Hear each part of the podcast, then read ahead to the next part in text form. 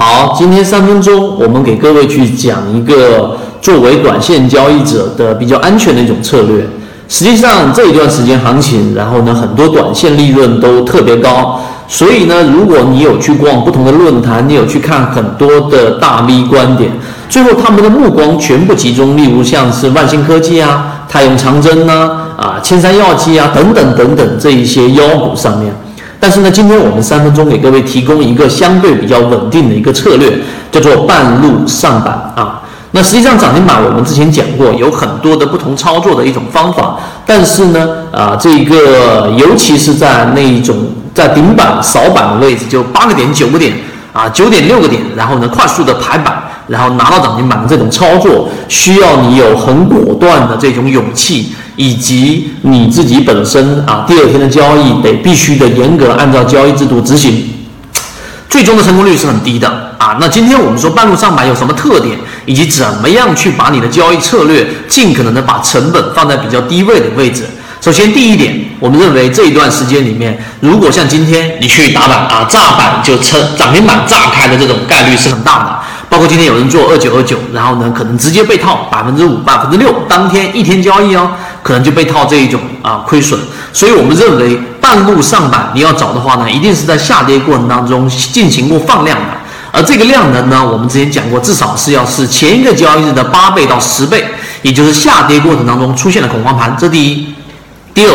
当这样的个股呢，如果说已经打到了我们所说的五折。啊，甚至于我们所说的六折啊、七折左右，那么这样的个股呢，已经有很大的反弹空间了。第二步，你要看的是这一个公司到底是不是二零一七年整体的业绩是预增的啊，或者说已经公布出来是增加的。最好是做业绩增加的主营业务啊，因为我们之前说过，整个政策对于个股的影响是要远远大于我们所说的技术分析啊、资金面分析啊。所以现在国家推崇，包括我们说引引回我们的所有的独角兽企业 BAT 再次的把它引入回 A 股，其实就是想倡导和引导我们散户投资者去把真正的资金。放在我们说有更有价值的这一些个股上面去，所以呢，啊，盈利是基本的一个条件啊，当然也有亏损的，像青山药集成为妖股，它也是亏损的个股，但是我们所说的是稳定安全的一个策略。第三个，